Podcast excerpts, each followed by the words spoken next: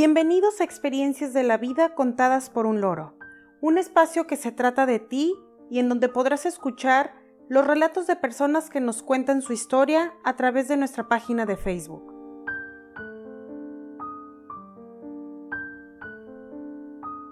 Hoy es 10 de octubre de 2020 y dedicamos este capítulo número 36 a Experiencias de despedida. Los invitamos a quedarse con nosotros a escuchar las historias que nos hicieron llegar.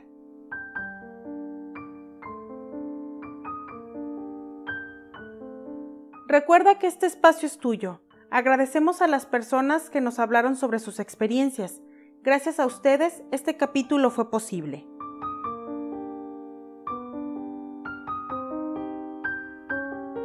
Nuestra primera historia es de Paulina y la envía desde Quito, Ecuador.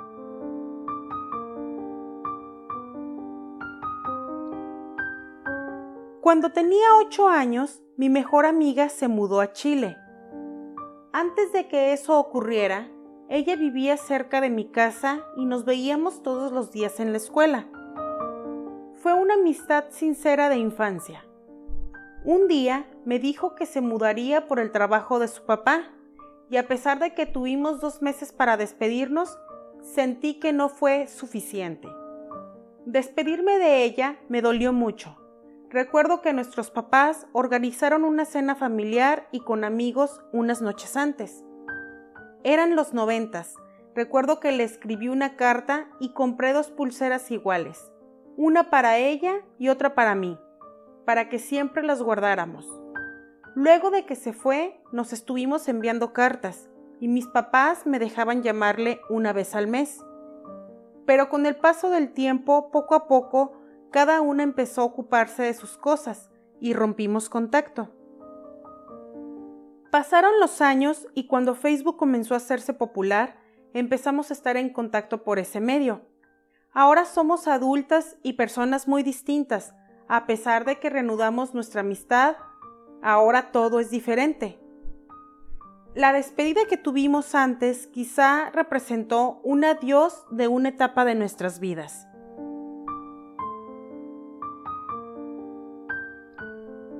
La siguiente historia es de José y le envía desde la Ciudad de México.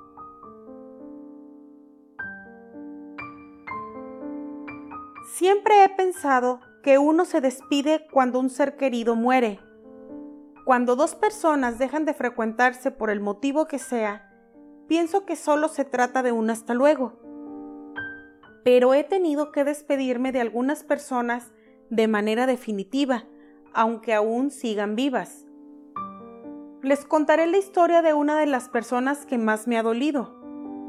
He tomado algunas decisiones de las que no me siento orgulloso y que trajeron algunas consecuencias con personas que se encontraban a mi alrededor.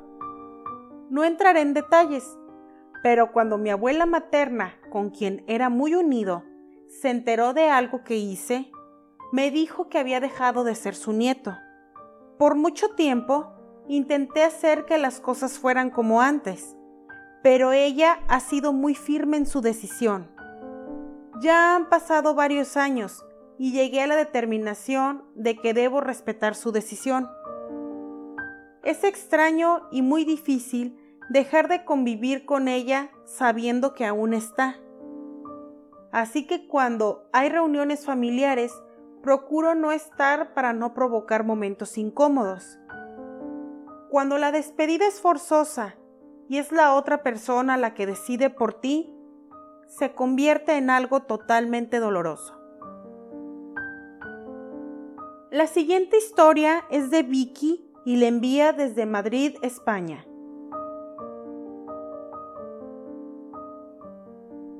Me he despedido muchas veces y de mucha gente, pero siempre les digo que no es un adiós, sino un hasta luego.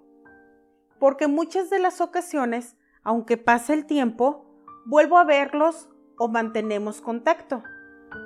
Pero hubo una ocasión que sí me despedí y por azares del destino fue para siempre. Hace años, cuando salí de la universidad, organicé una fiesta con varias amigas con las que conviví durante la carrera porque todas teníamos planes de ir a vivir a otro lugar. Era una especie de despedida, pero todas acordamos mantenernos en contacto. Hasta la fecha sigo hablando con todas, excepto con una de ellas, Brenda. Cuatro meses después de esa fiesta, me enteré por otra amiga que tuvo un accidente de auto y falleció. Era muy joven y su muerte me golpeó muy duro, sobre todo porque era una persona muy alegre, llena de sueños y que transmitía buena vibra a todos los demás. No olvido lo que me dijo cuando la abracé antes de que se fuera de la fiesta. Vicky, sé feliz siempre. Prométeme que harás todo lo posible por lograr lo que quieras. Todas mis amigas y yo aún guardamos las fotos de esa reunión como un tesoro. La siguiente historia es mía.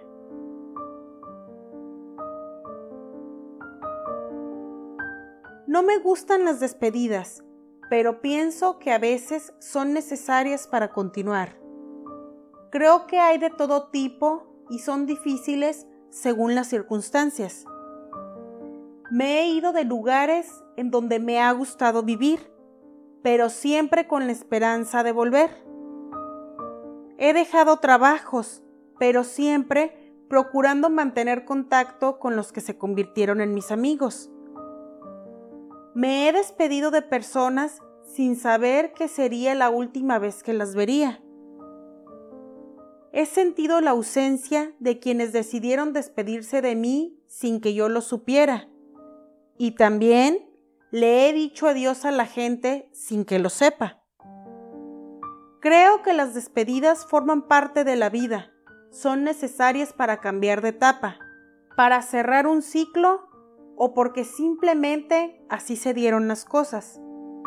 Despedirse nunca es fácil, pero a veces es necesario.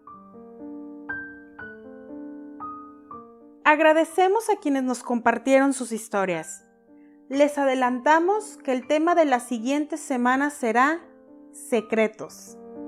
¿Tienes algo que contar? Ya estamos ansiosos por recibirlos y relatarlos. Deseamos que todos ustedes se encuentren a salvo.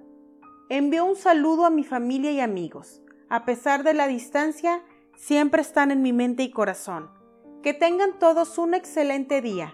Muchas gracias por escucharme. Esto fue Experiencias de la vida contadas por un loro.